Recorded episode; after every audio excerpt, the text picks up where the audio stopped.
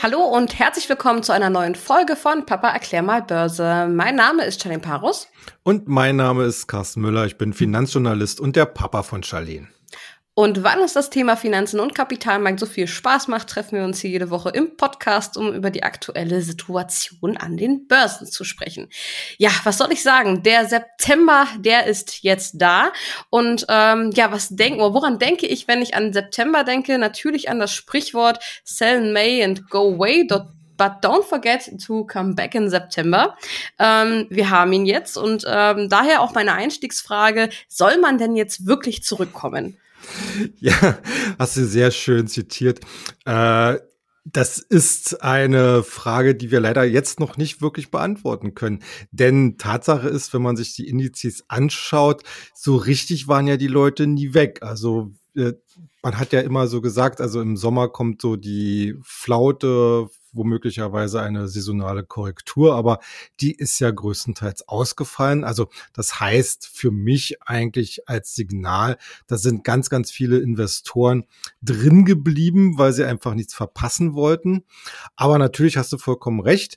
Jetzt im September wird sich eigentlich so ein bisschen auch entscheiden, auch vor dem Hintergrund der verschiedenen Strömungen beziehungsweise Impulse im Markt, ob äh, die derzeitig doch sehr robuste äh, Marktstellung beziehungsweise Marktlage sich auch für das restliche Jahr so bestätigen lässt. Okay, und ja, wenn man jetzt so aktuell einen Blick auf die Börsen wirft, passiert ja da nicht wirklich. Also es sieht nicht wirklich schlecht aus, es sieht aber auch nicht, ja, besonders gut aus. Ähm, eher so, ja, als würden sie nicht wirklich vom Fleck kommen. Genau. Ähm, wie geht's denn da jetzt weiter? Ja, also das ist schon, ähm, ich sag mal, so ein bisschen bedenklich, wenn man sich mal anguckt. Es gibt ja eigentlich nicht wirklich was zu meckern. Ne? Der DAX hat ja vor kurzem mal über die 16.000 gelugt, hat äh, sich eigentlich davon nach unten dann auch gar nicht so dramatisch stark wieder äh, entfernt. Also ich glaube momentan äh, jetzt zum Wochenschluss liegen wir im Bereich von 15.800 so ein bisschen leichter drüber. Aber man sieht natürlich, wenn man sich die Charttechnik da heranzieht, dass hier wirklich äh, es auf einem, auf einer sehr, sehr geringen Volatilitätsebene eigentlich so ein bisschen seitwärts gibt. Äh, ein ähnliches Bild kann man eigentlich auch für den amerikanischen Markt konstatieren.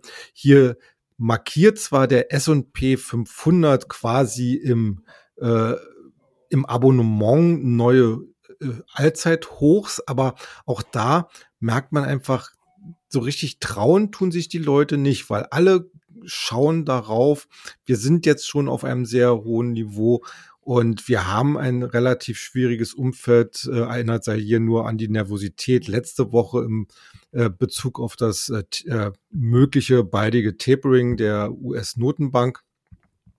Äh, dass man eigentlich so ein bisschen darauf wartet, ob es hier vielleicht doch noch mal eine Korrektur gibt. Aber wenn man sich alles insgesamt anschaut, wir haben momentan eigentlich weder auf der negativen Seite wirklich zwingende Gründe, dass es zu einer Korrektur kommt, aber auf der anderen Seite haben wir eben auch keine zwingenden Gründe, warum der Markt jetzt nach oben ausbrechen sollte. Also das ist schon für Börsianer eine sehr, sehr schwierige Situation, mhm. weil im Zweifel landet man immer auf dem falschen Fuß und deswegen trauen sich äh, die Leute jetzt hier auch nicht so großartig in Stellung zu gehen, sondern hier wird dann mehr oder weniger von Tag zu Tag beziehungsweise von Woche zu Woche gedacht.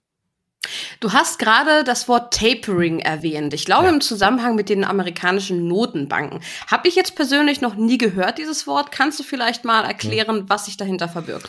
Ja, also das ist ja letzten Endes nichts anderes als so äh, der Begriff, mit dem beschrieben wird, dass die US-Notenbank Fed, die Federal Reserve, äh, beginnen äh, könnte, ihre derzeit laufenden Anleihenkäufe im Markt zurückzuführen. Äh, das ist äh, also vielleicht noch mal ein bisschen historisch ausgeholt. 2008, äh, als sozusagen die Finanzkrise tobte, fing die damalige US-Notenbank unter dem Vorsitz von äh, Ben Bernanke an, im Markt Anleihen zu kaufen und damit dem Markt entsprechend zusätzliche Liquidität zur Verfügung zu stellen, was sie halt über die normale Zinspolitik hinaus nicht leisten konnte. Äh, mit der Folge, ich habe mir mal eine Statistik nochmal rausgesucht, wir hatten äh, Anfang der 2000er Jahre hatten wir bei der Fed eine Bilanzsumme von einer Billion Dollar. Also das heißt Bilanzsumme im Prinzip die Werte, die dort äh, entsprechend, äh, äh die Vermögenswerte, die dort entsprechend lagerten äh, in der Bilanz, also an Wertpapieren hauptsächlich. Und das wurde dann äh, im Zuge dieser ersten Anleihenkäufe bis Anfang der Zehner Jahre bis auf rund vier Billionen Dollar ja, vervierfacht. Äh, dann kam dann diese Situation, dass die äh, US-Notenbank das erste Mal das sogenannte Tapering einführte, also die Rückführung der Anleihenkäufe. Äh, 2013 ganz kurzfristig mit extrem dramatischen Folgen für den Markt, denn als Ben Bernanke damals äh, ganz überraschend ankündigte, dass die Notenbank dort äh, sozusagen die Anleihenkäufe jetzt zurückführen möchte. Da gab es vor allen Dingen in den Emerging Markets äh, geradezu ein Kursblutbad in den Anleihen, weil man natürlich jetzt dachte, ach, jetzt bricht die Nachfrage nach Anleihen komplett ein. War mhm. aber nur ein ganz kurzer Ausrutscher. In der Zwischenzeit hatten sich dann alle ganz, ganz schnell wieder erholt und auch neue Höchststände dann in, der, in den Folgejahren erreicht. Aber durch die Corona-Krise hat die Fed wieder massiv Anleihen gekauft, wie ja auch im Übrigen die EZB und steht inzwischen mit ihrer Bilanzsumme bei über acht Billionen Dollar. Und alle wissen, die möglichen Steigerungsraten hier sind eigentlich nicht mehr gegeben. Die Fed kauft noch jeden Monat für 120 Milliarden Dollar Wertpapiere im Markt. Und jetzt müssen wir mal sich vorstellen, äh, dieses Tapering, was jetzt eben in der FED diskutiert wird, würde bedeuten, man hört zu einem bestimmten Zeitpunkt auf, diese hohen Summen zu kaufen, wahrscheinlich zum Jahresende hin und kauft dann weniger. Also nehmen wir mal an 60 oder, oder 80 Milliarden Dollar pro Jahr und das wird dann Monat für Monat immer äh, weiter zurückgeführt. Das Problem dabei ist, für die Liquidität im Markt hat das eigentlich mehr oder weniger keinen wirklich realen äh, äh, äh, Auswirkung, keine reale Auswirkung. Ob jetzt nun 120 Milliarden durch die Fed gekauft werden oder nur 60 Milliarden, das ist eigentlich sprichwörtliches Pillepalle. Äh, wichtig ist letzten Endes die Signalwirkung, die daraus äh, abgeht, nämlich, dass die Notenbanker signalisieren, sie halten die Wirtschaft für reif genug, äh, um langsam wieder in einen Normalmodus zu schalten. Denn Anleihenkäufe sind, und das müssen wir mal nicht vergessen und vor allen Dingen die die junge Anlegergeneration ist es ja so, die kennen ja gar nichts anderes, dass die, dass die Notenbanken jeden Monat aber Milliarden in die Märkte pumpen. Das ist aber nicht der Normalzustand. Der Normalzustand mhm. ist, äh, die, die Notenbanken greifen nicht in den Markt ein, Sie steuern ihn letzten Endes nur über die Zinsen, aber in einem momentanen Nullzins- oder Negativzinsszenario fällt dieses Instrument weg und deswegen hatte man halt diese Anleihenkäufe genutzt, also im Prinzip ein quantitatives äh, Instrument. Und da müssen wir eigentlich auch wieder hin, dass wir wieder zu Normalität reinkommen. Aber die Märkte haben sich natürlich dran gewöhnt. Und jetzt ist es so, wie äh, auch mein Kollege das jetzt gerade mal letztens formulierte, äh, es ist halt jetzt daran, man muss einen drogensüchtigen, einen nach Liquidität süchtigen Markt eben Schritt für Schritt jetzt wieder entwöhnen. Und das kann natürlich gewisse Verwerfungen geben. Die sind real nicht begründbar. Das ist hauptsächlich Psychologie. Aber wir wissen alle aus unseren Erfahrungen an der Börse, Psychologie trägt da nicht hm. sehr weit. ja. ja. Lass uns doch als nächstes mal auf den deutschen Markt schauen. Da ja, wird ja äh, in nächster Zukunft ähm, einiges an Veränderungen erwartet. Ähm, ich spreche vom DAX, der soll nämlich ein bisschen größer werden. Die DAX-Familie wird von 30 auf 40 Mitglieder vergrößert. Weiß man dann jetzt aktuell schon, wer dort zukünftig im DAX mitgelistet sein wird? Nein, also ganz genau weiß man es noch nicht. Das soll heute am Freitag äh, nach Börsenschuss dann bekannt gegeben werden. Man weiß aber, wie viele es sind. klar, zehn Leute, mhm. zehn, zehn Aktien, äh, also äh, zehn Emittenten, die alle aus dem MDAX stammen. Und natürlich kursieren inzwischen schon Listen, äh, wer höchstwahrscheinlich, also ich sag mal so zum jetzigen Zeitpunkt, wo wir es jetzt hier uns unterhalten, zu 98 Prozent, äh, wer es auch schon sein wird. Äh, da haben wir äh, also eigentlich, eigentlich relativ bunt gemischt aus dem MDAX äh, von verschiedenen äh, Industrien. Und das macht natürlich den DAX 40, wie er dann letzten Endes ist, äh, sicherlich äh, auch etwas bunter. Allerdings muss man hier ein bisschen natürlich äh, äh, Realist bleiben und sagen, also die Neuzugänge, die da kommen, die werden den DAX jetzt rein vom Volumen her jetzt nicht großartig äh, nach vorne pushen. Äh, warum macht die deutsche Börse das überhaupt? Äh, wir erinnern uns an letztes Jahr an den Wirecard-Skandal. Ne? Wirecard war ja mal ein DAX-Mitglied.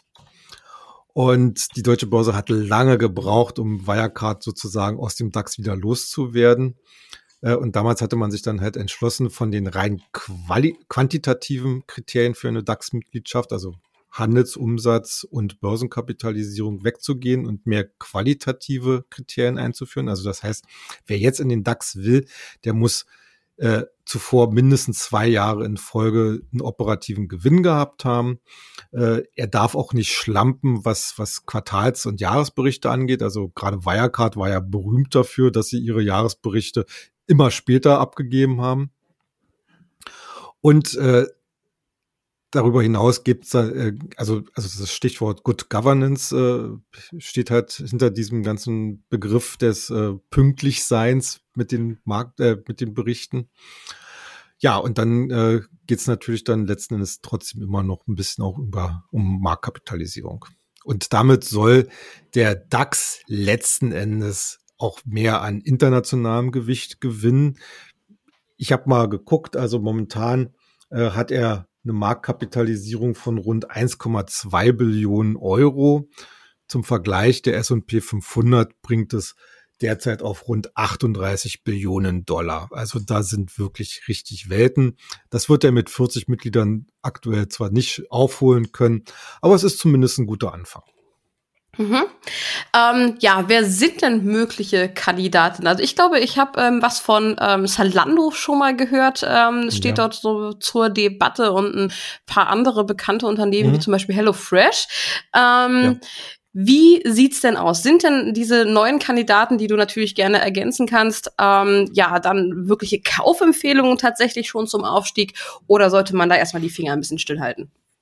Ja, also, also um es ganz grundsätzlich zu sagen, natürlich ist es so, dass äh, viele institutionelle Anleger, die den DAX nachbilden, gezwungen sind, die neuen Mitglieder zu kaufen. Äh, halt in ihre Portfolios äh, zu kaufen, beziehungsweise in ihre entsprechenden äh, Indexprodukte mit aufzunehmen. Äh, aber das ist eigentlich in einem großen Umfang schon geschehen. Also diese, diese Story, wie es früher mal war, dass man ganz überrascht war, was dann so die deutsche Börse aus dem Hut gezaubert hat mit einem neuen DAX-Mitglied und dass jetzt alle dann kaufen mussten.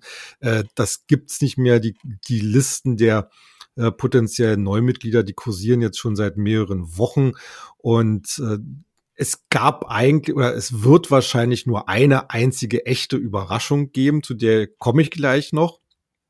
Äh, Tatsache ist, es ist wirklich sehr breit gestreut. Es sind die, äh, in dem Fall sind es dann wirklich die zehn größten MDAX-Mitglieder.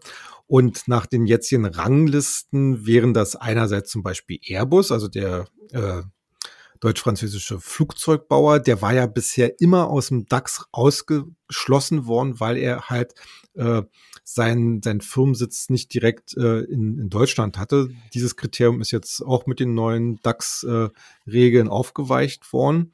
Und also von Airbus erhoffe ich mir eigentlich auch eine ganze Menge. Äh, wir hatten das, glaube ich, hier an dieser Stelle auch schon mal erwähnt, dieser Zweikampf zwischen Boeing und Airbus und dass Airbus momentan zumindest was die Produktions- und Auslieferungszahlen angeht, hier die Nase vorn hat. Äh, Zalando und HelloFresh hast du schon genannt.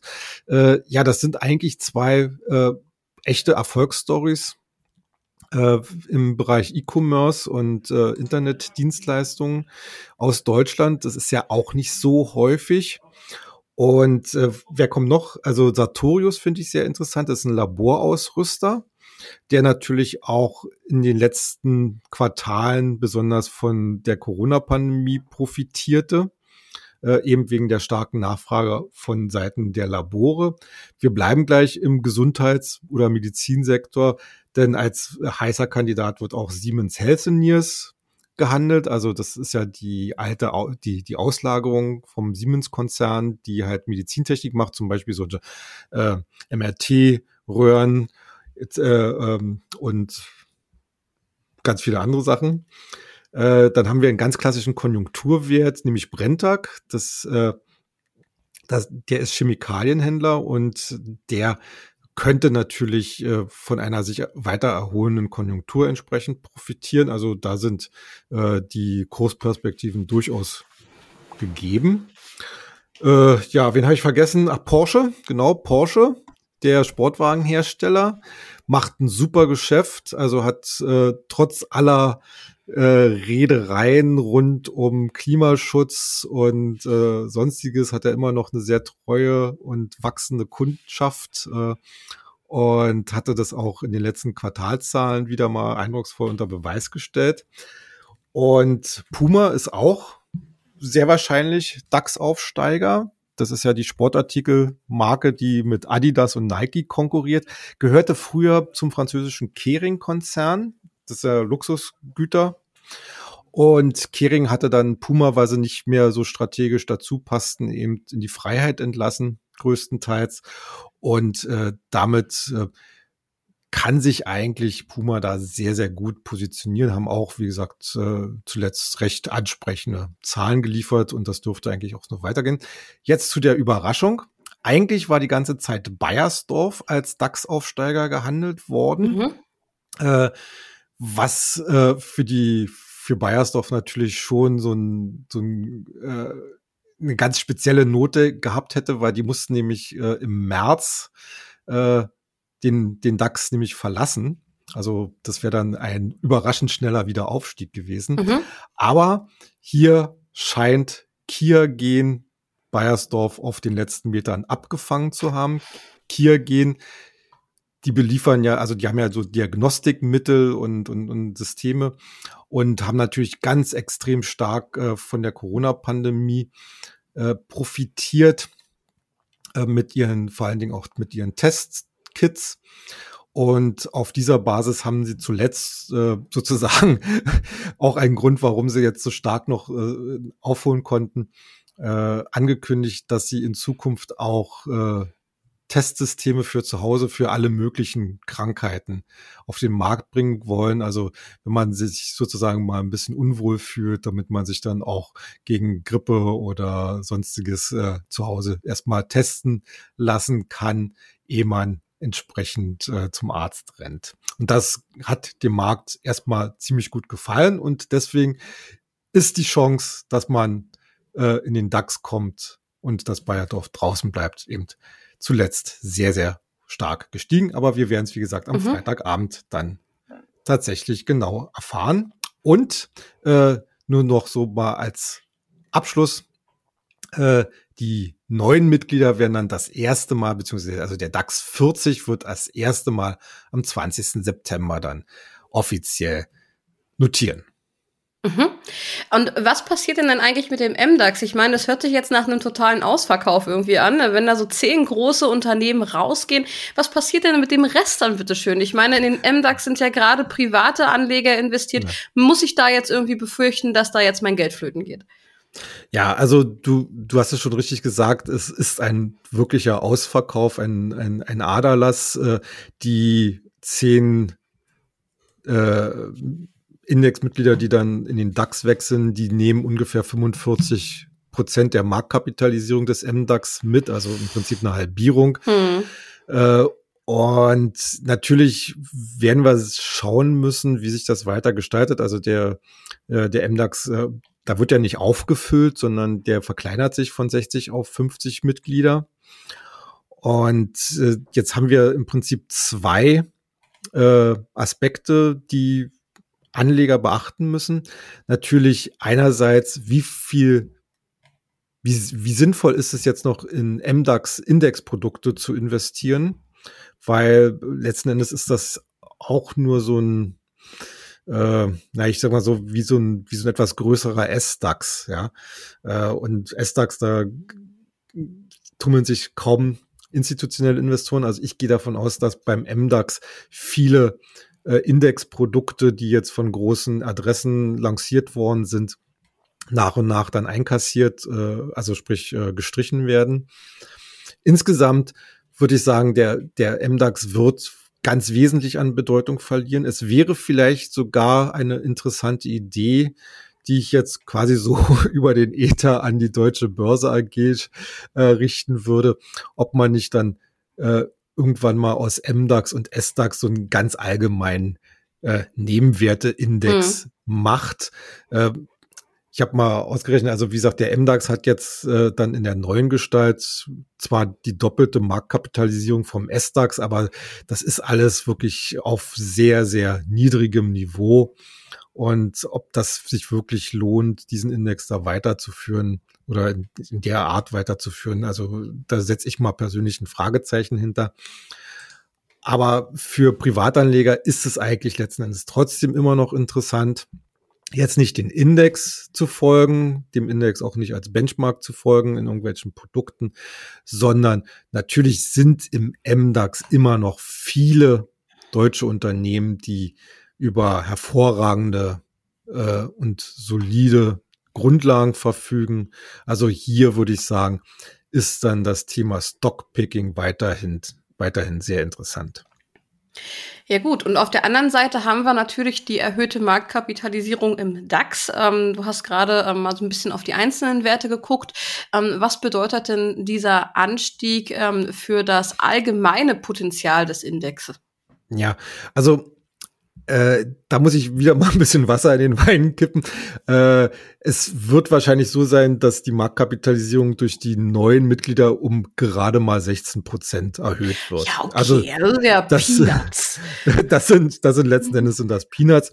Aber ich finde es trotzdem äh, ganz interessant, weil äh, der DAX 40 natürlich äh, von seinen jetzt noch Schwerpunkten, thematischen Schwerpunkten, wie zum Beispiel Finanzen, Auto, äh, schon ein bisschen bunter wird, also im positiven Sinne bunter wird. Ähm, aber letzten Endes muss der Markt zeigen, wie er den Index zukünftig findet. Ich meine, äh, die, die, die Neumitglieder, die sind natürlich auch deswegen drin, weil sie eine super Performance in den letzten äh, Quartalen gezeigt haben. Ähm, wie ich gesagt habe, ihre Gewichtung ist jetzt nicht so toll. Äh, die haben, äh, ich glaube, das ist im äh, insgesamt im einstelligen Prozentbereich die, die Gewichtung, die sie dann letzten Endes bringen. Und äh, da müssen wir einfach sehen, wie sich das auf den Gesamtindex auswirkt. Also äh, Schaden tut's, glaube ich, nichts, aber ich rechne mir jetzt auch nicht mit einem großen Schwung. Äh, also ich rechne da jetzt auch keinen großen Schwung mir aus. Hm. Also in der Hinsicht eher die globale Analyse ist da jetzt wichtiger. Die bleibt ja, wie gesagt, durchaus positiv, aber wie wir es ja eingangs schon gesagt haben, momentan fehlen halt so die richtig großen globalen Impulse für ein weiteres Durchstarten. Mhm. Kommen wir zum Schluss mal noch zu einem Branchenthema, welches auch Thema des aktuellen Future Moneys ist. Ähm, dort habt ihr über das Thema Elektromobilität geschrieben. Ähm, einst ein Startup oder eine neue Branche, Startup eher nicht, ähm, ist die Frage. Eigentlich haben wir schon so viel über dieses Thema gesprochen, dass ich es gar nicht mehr so als neues Thema irgendwie sehen würde. Ähm, fast schon ein alter Hut an der Börse, sage ich jetzt mal. Ähm, gibt es denn da mittlerweile neue Erkenntnisse, ähm, in welche Richtung das Ganze gehen wird? Hat sich das mittlerweile schon so etabliert? Ähm, ja, das, was schon ähm, zu den gestandenen Werten mit dazuzählen können? Oder ja, wie geht's da weiter mit der Branche? Ja, also wie gesagt, Elektromobilität ist äh, ist ja wirklich eines der großen Trendthemen, äh, nicht nur aktuell, sondern auf die nächsten Jahre hinaus. Und wir sind ja sehr, sehr früh äh, mit unserem Börsenbrief, äh, im Prinzip ja, glaube ich, fast schon mit der ersten oder zweiten Ausgabe damals auf dieses Thema gesprungen.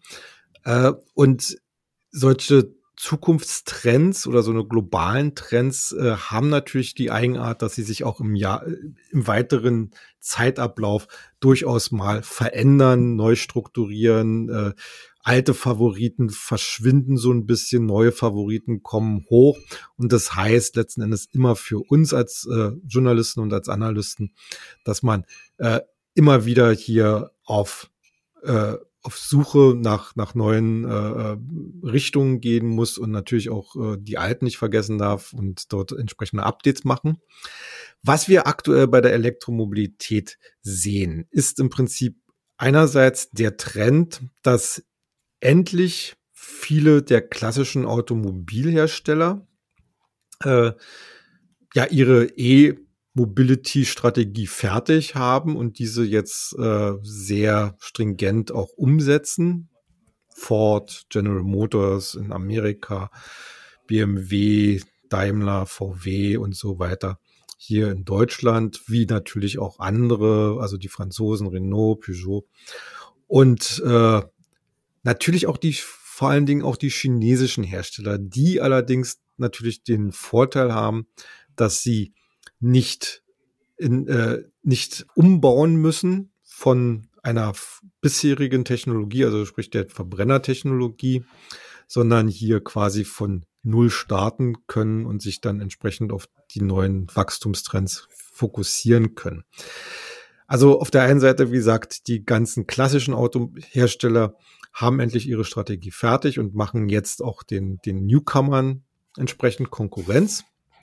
Die Newcomer selbst äh, sind einerseits dabei, ihre Produktionskapazitäten und auch ihre Absatzzahlen äh, regelmäßig in hohen Prozentsätzen zu steigern, gerade auch, wie gesagt, die chinesischen Unternehmen, äh, wo man äh, überraschenderweise eine relativ überschaubare Durchdringung noch mit E-Autos zum Beispiel hat. Also ich hatte jetzt im anderen Zusammenhang mal eine Grafik gesehen, äh, wie, wie hoch denn der Prozentsatz der Neuzulassung äh, von E-Autos, äh, also Hybrid, also Plug-in-Hybrid und reine elektrischen Autos haben. Und das stand äh, bei äh, China äh, momentan äh, nur rund acht Prozent.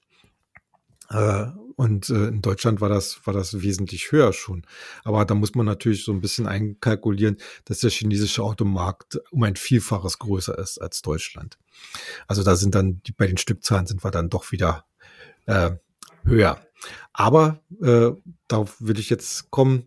Äh, es richtet sich oder es, es bildet sich langsam in der Elektromobilität ein neuer Subtrend aus, mhm. nämlich, äh, dass man nicht mehr den Schwerpunkt auf das Auto an sich legt, sondern auf die ganzen Dienstleistungen drumherum. Also das geht klar von, äh, von Batterietechnik her, also dass man Lösungen findet äh, mit, äh, mit dem Batteriemanagement. NIO hat das ja eingeführt, dass man quasi Batterien nicht mehr lädt, sondern tauscht auf einer Abo-Basis. Aber äh, drumherum trotzdem man kann ja in so ein Elektroauto und das und damit punkten diese Fahrzeuge ja äh, inzwischen ganz, ganz viel Elektronik, ganz viel auch Entertainment reinstecken. Äh, und darum bildet sich jetzt gerade so ein Universum an Anbietern, die eben diese Entertainment-Schiene äh, stärker bedienen wollen. Äh, und äh, das wird dann wahrscheinlich eines der ausschlaggebenden äh, Aspekte werden, äh, wie sich eben verschiedene Hersteller von der Konkurrenz abgrenzen. Denn machen wir uns nichts vor, alle haben mehr oder weniger die gleichen technischen Grundlagen mhm. und jetzt geht es dann zukünftig darum, in der Ausstattung halt zu punkten. Und da ist, wie gesagt, der Entertainment-Bereich äh, oder Informationsbereich, sagen wir es mal ein bisschen neutraler, äh, der nimmt da jetzt inzwischen äh, immer mehr Raum ein natürlich erstmal als First Mover äh, die chinesischen Unternehmen, äh, wo auch die äh, Nutzer inzwischen eine, eine deutlich stärkere Adaption äh, haben oder beziehungsweise bereit sind, solche Angebote anzunehmen.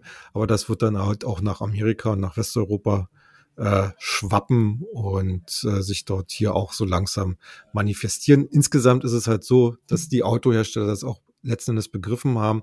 Und wenn eine Daimler sagt, sie möchte eigentlich in Zukunft weniger als Autohersteller, sondern mehr als Softwarehersteller äh, gesehen mhm. werden, um das mal jetzt äh, frei zu, zu zitieren, äh, dann sagt das eigentlich schon ganz viel darüber aus, in welche Richtung es geht. Und das, das versuchen wir natürlich im, im Future Money entsprechend auch mit äh, Empfehlungen und Kommentierungen zu begleiten.